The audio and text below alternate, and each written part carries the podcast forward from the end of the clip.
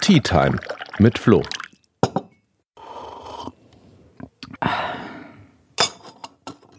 Herzlich willkommen zur Tea Time mit Flo. Heute geht es um die deutsche Ratspräsidentschaft. Aber vorher wie immer ganz kurz zum Tee. Ich gönne mir heute einen Matcha. Das ist ein japanischer Grüntee.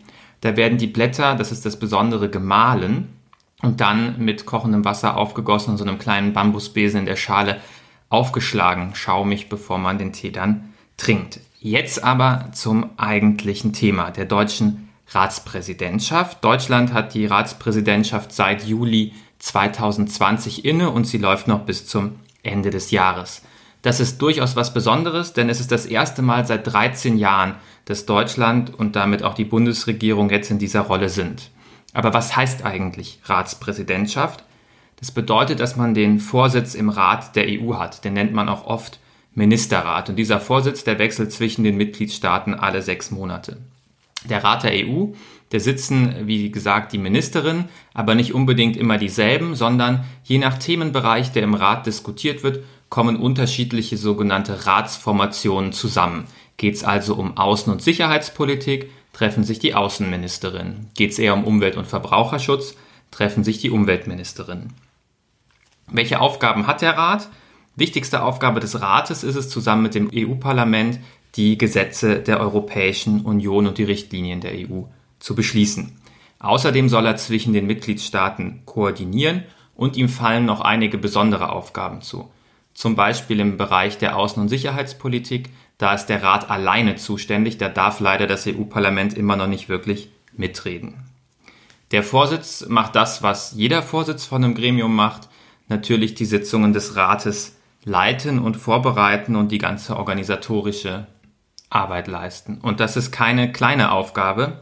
Finnland hatte die Ratspräsidentschaft im zweiten Halbjahr 2019 und das hieß für sie, insgesamt 1268 Treffen zu organisieren. Und das sind natürlich nicht irgendwelche Treffen, sondern oft sehr hochrangige Treffen, aus denen Vertreterinnen aus allen Mitgliedstaaten teilnehmen. Und genau deshalb wird so eine Ratspräsidentschaft schon anderthalb Jahre vorher vom Mitgliedstaat und den entsprechenden Ministerien in der Regierung vorbereitet. Aber zur Ratspräsidentschaft gehört noch mehr. Ich habe eben gesagt, man bereitet die Sitzungen vor, aber die Zeit auf diesen Sitzungen ist total kostbar. Das bedeutet, dass auch schon im Vorhinein der Sitzungen Kompromisse ausgehandelt werden müssen und Gespräche stattfinden müssen. Das heißt, da hat die Präsidentschaft die wichtige Aufgabe schon zu verhandeln und nimmt damit natürlich auch einen großen Einfluss auf die letztendliche Geschwindigkeit der Verhandlungen und die Entscheidungen, die am Ende rauskommen. Außerdem erwartet man von der Ratspräsidentschaft, dass sie politisch führt und in gewisser Weise auch die Arbeit der EU strategisch mitsteuert, gemeinsam mit Vorsitz der Kommission und Präsidentschaft des Parlaments. Und gerade von Deutschland als großem Mitgliedstaat wird da viel erwartet. Ein letzter ganz wichtiger Punkt ist noch, es ist ja so, wenn sich Rat und Parlament jeweils zu einem EU-Gesetz positioniert haben und die Positionierungen sind unterschiedlich, dann muss verhandelt werden. Das nennt man den Trilog, weil auch noch die EU-Kommission dazukommt und damit drei Institutionen am Tisch sitzen. Und innerhalb dieser Triloge wird der Rat auch durch die Präsidentschaft vertreten, hat also nochmal Möglichkeit, Einfluss darauf zu nehmen, inwieweit ähm, am Ende wirklich die Gesetzeseinigung mit dem Parlament und der Kommission aussieht. Ihr seht, Neben Organisation und Dienstleistungsarbeit hat man also als Ratspräsidentschaft wirklich viel Einfluss darauf, welche inhaltlichen Entscheidungen am Ende wirklich getroffen werden. Und die Bundesregierung hat im Vorhinein schon versucht, die Erwartungen zu dämpfen mit der Aussage, dass wegen Corona nur ein Drittel der normalen Kapazitäten möglich sind, also etwa nur ein Drittel der Sitzungen durchgeführt werden können. Und damit ist eigentlich klar, dass die Bedeutung der Ratspräsidentschaft für die Verhandlungen im Rat noch mal wichtiger wird, weil noch mehr Kompromisse geschlossen werden müssen vor den Sitzungen, noch mehr außerhalb der Sitzungen verhandelt werden muss.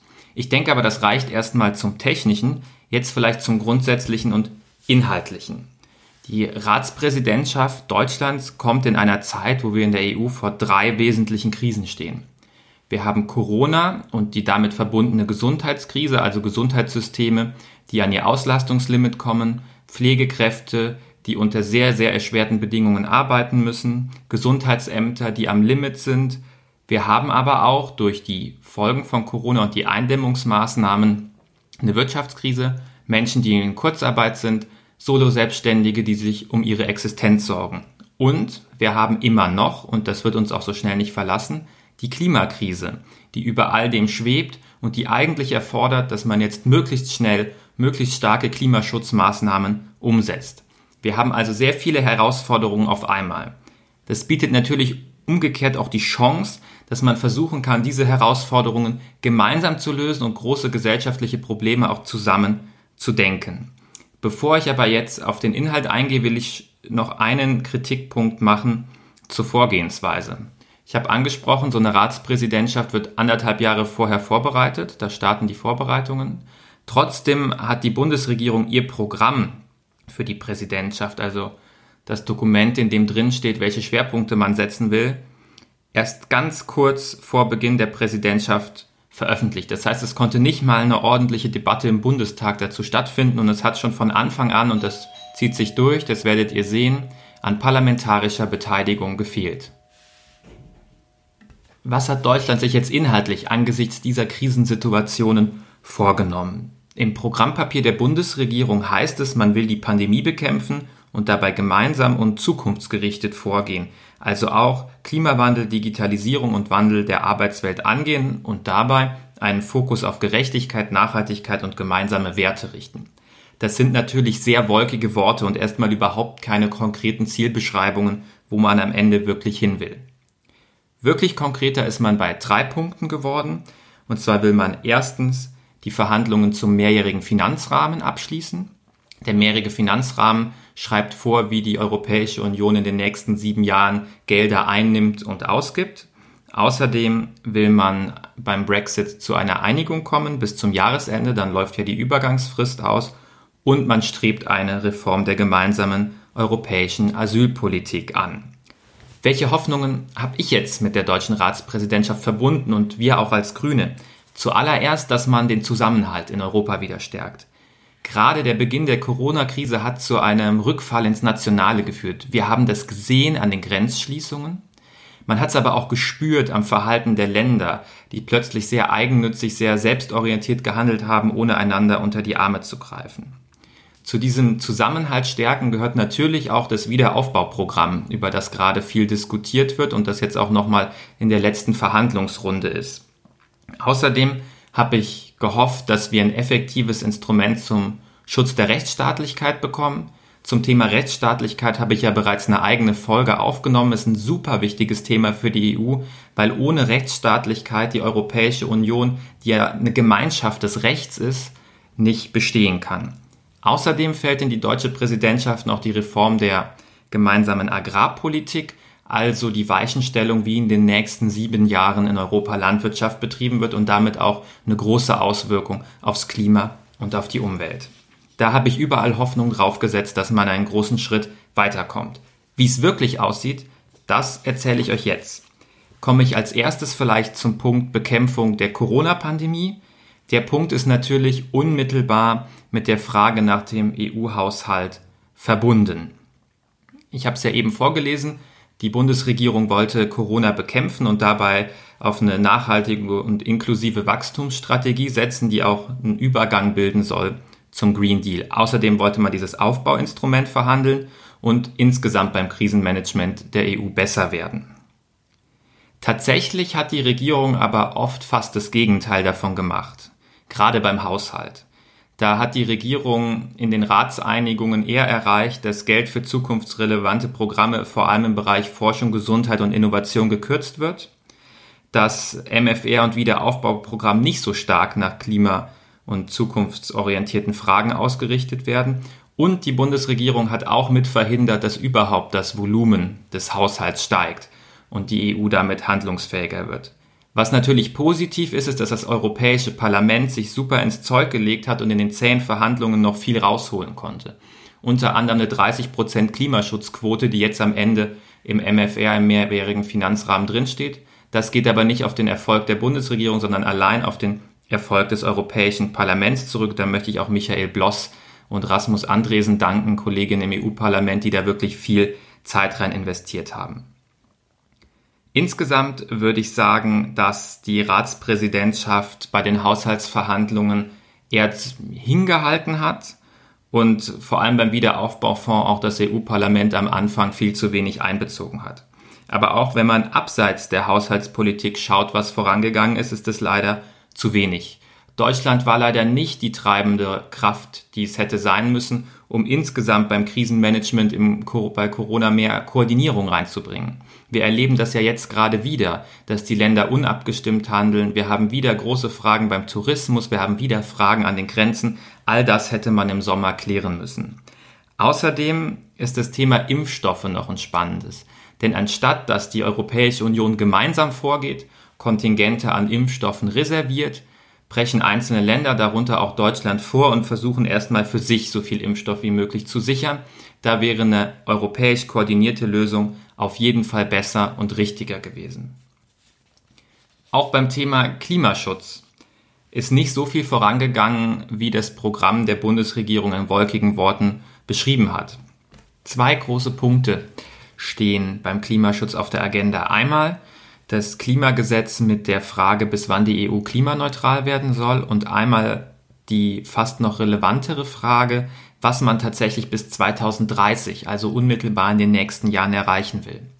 Beim Klimagesetz hat Deutschland eher verzögert, als das Ganze voranzubringen. Beim Ratstreffen im Oktober gab es keine Einigung. Das Ganze wurde auf Dezember verschoben. Das heißt aber auch, die EU wird wahrscheinlich wieder nicht in der Lage sein, angepasste und höhere Ziele bei der UN zu melden. Man hat sich ja eigentlich mit dem Pariser Klimaschutzabkommen verpflichtet. Erfreulicherweise hat auch hier das Europäische Parlament eine total progressive Position beschlossen. Hier auch nochmal Dank an Michael Ploss. Es war ein Riesenerfolg. Und zwar, dass man bis 2030 60 Prozent der Klimaemissionen im Vergleich zu 1990 abbauen will. Und das wäre eine wirkliche Leistung. Beim Klimaschutz kommt es darauf an, was wir jetzt unmittelbar in den nächsten Jahren machen. Das wird wirklich darüber entscheiden, ob man das Ziel der Klimaneutralität 2050 erreichen kann. Und einen wirklich großen Flop gab es leider aus umwelt- und klimapolitischer Sicht auch, und zwar die Reform der gemeinsamen Agrarpolitik. Das ist ein Sektor, der ist total wichtig für den Klimaschutz, aber auch super wichtig für den Erhalt der Biodiversität, also der Artenvielfalt die wir bei uns haben. Das Thema wurde leider von der Bundesregierung viel zu wenig als Priorität gesehen und man hat auch gar nicht versucht, da eine klima- und umweltfreundlichere Agrarreform zu verhandeln.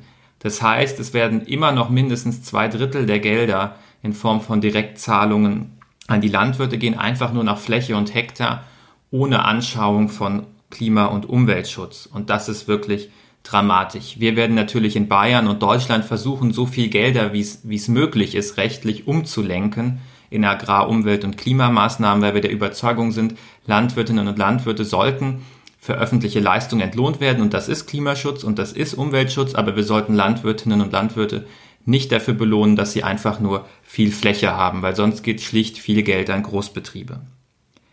Beim nächsten großen Thema, der Rechtsstaatlichkeit, da hängen die Verhandlungen gerade auf der Kippe. Ziel war ja, dass man die Haushaltsmittel der Europäischen Union mit der Einhaltung von rechtsstaatlichen Standards verknüpft. Das hat auch den Hintergrund, dass Haushaltsmittel der EU nicht missbraucht werden sollen, um zum Beispiel wie in Ungarn einfach nur die eigene Macht zu stärken, indem man Aufträge, die mit EU-Mitteln bezahlt werden, an ja, staatsnahe oder regierungsnahe, besser gesagt, äh, Oligarchen zum Beispiel vergibt.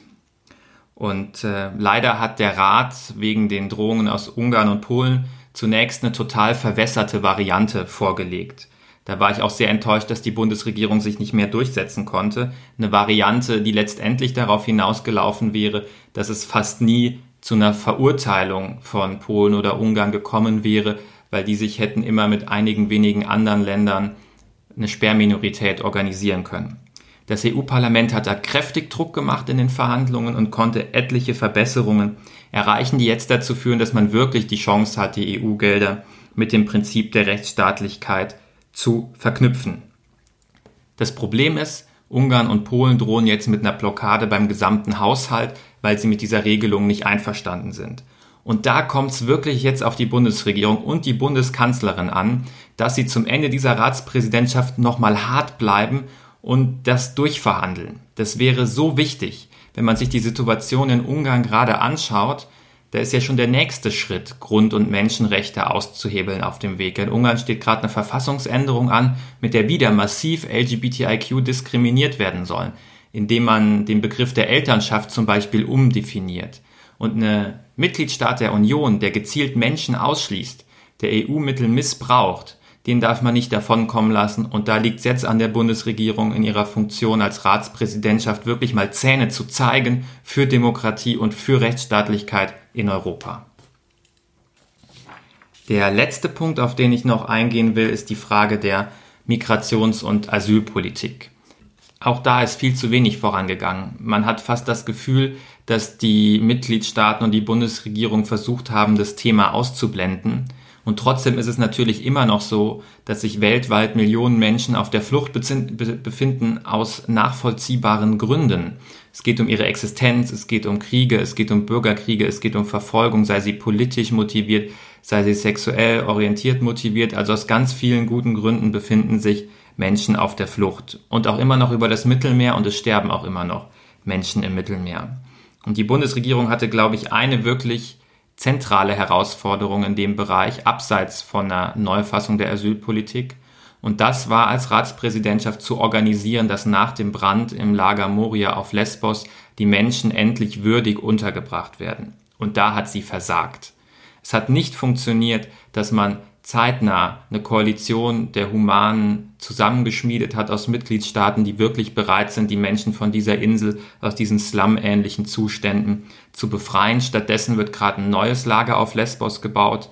Es ist wirklich dramatisch, aber zu dem Thema werde ich auch nochmal einen eigenen Podcast machen, wahrscheinlich in der nächsten Folge schon, weil ich finde, dass es nicht sein kann, dass wir diese Menschen am Rande Europas einfach vergessen und dort stranden lassen, sondern es sind Menschen, die eine Perspektive verdient haben und das müsste eigentlich auch Anspruch der deutschen Ratspräsidentschaft sein, sich darum endlich mehr zu kümmern. Natürlich braucht es auch insgesamt eine Reform der europäischen Asylpolitik. Wir Grüne haben da schon Anfang des Jahres einen ausgearbeiteten Vorschlag vorgelegt auf europäischer Ebene der vorsieht, dass Menschen, die an den Grenzen ankommen, einen schnellen Check bekommen, dass sie dann für die Verfahren umverteilt werden in die Mitgliedstaaten, damit nicht die Mitgliedstaaten am Rande Europas immer überlastet sind und dass, wenn eine Anerkennung da ist, dann auch eine Integrationsperspektive geschaffen wird. Was gerade stattdessen eher favorisiert wird von der Ratspräsidentschaft und auch von der Kommission ist leider, dass man doch an den Grenzen wieder große Lager errichtet, in denen die Menschen lange Zeit warten werden, bis tatsächlich über ihre Verfahren entschieden wurde. Wie gesagt, ich finde, das kann nicht sein und dem werde ich nochmal eine eigene Folge widmen. Jetzt vielleicht zu meinem gesamten Fazit. Es gab natürlich Fortschritte in der Ratspräsidentschaft, wie zum Beispiel die Schaffung des Wiederaufbaufonds. Das ist ein Riesenschritt, ja eigentlich ein Systemwechsel in Europa, weil man bereit war, gemeinsam ein Solidaritätsinstrument zu schaffen, um Staaten, die von der Krise stark erschüttert sind, unter die Arme zu greifen. Und zwar nicht nur in Form von Krediten, sondern auch in Form von Zuschüssen. Das war, denke ich, wirklich der große Erfolg. Und ich hoffe, dass das jetzt zügig und gut zu Ende verhandelt wird. Was kein Erfolg war, das ist der Klimaschutz gewesen, ist die Agrarpolitik gewesen, das ist die Asyl- und Migrationspolitik gewesen. Und ob die Rechtsstaatlichkeit ein Erfolg wird, das zeigen uns erst die nächsten Wochen. Was ich insgesamt fand, war, dass Deutschland als Ratspräsidentschaft hätte enger mit dem Europäischen Parlament zusammenarbeiten sollen. Denn eigentlich müsste es ja unser Anspruch sein, die Europäische Union weiter zu demokratisieren, die Demokratie zu stärken. Und dazu gehört natürlich, dass man mit dem Parlament als direkt gewählter Institution stärker zusammenarbeitet. Dann wäre Deutschland ja seiner Rolle als Kraft für die europäische Einigung auch deutlich gerechter geworden, als es am Ende wurde. Das ist mein Fazit zur deutschen Ratspräsidentschaft. Ich hoffe, die Folge war wieder spannend für euch und freue mich, wenn ihr beim nächsten Mal wieder dabei seid.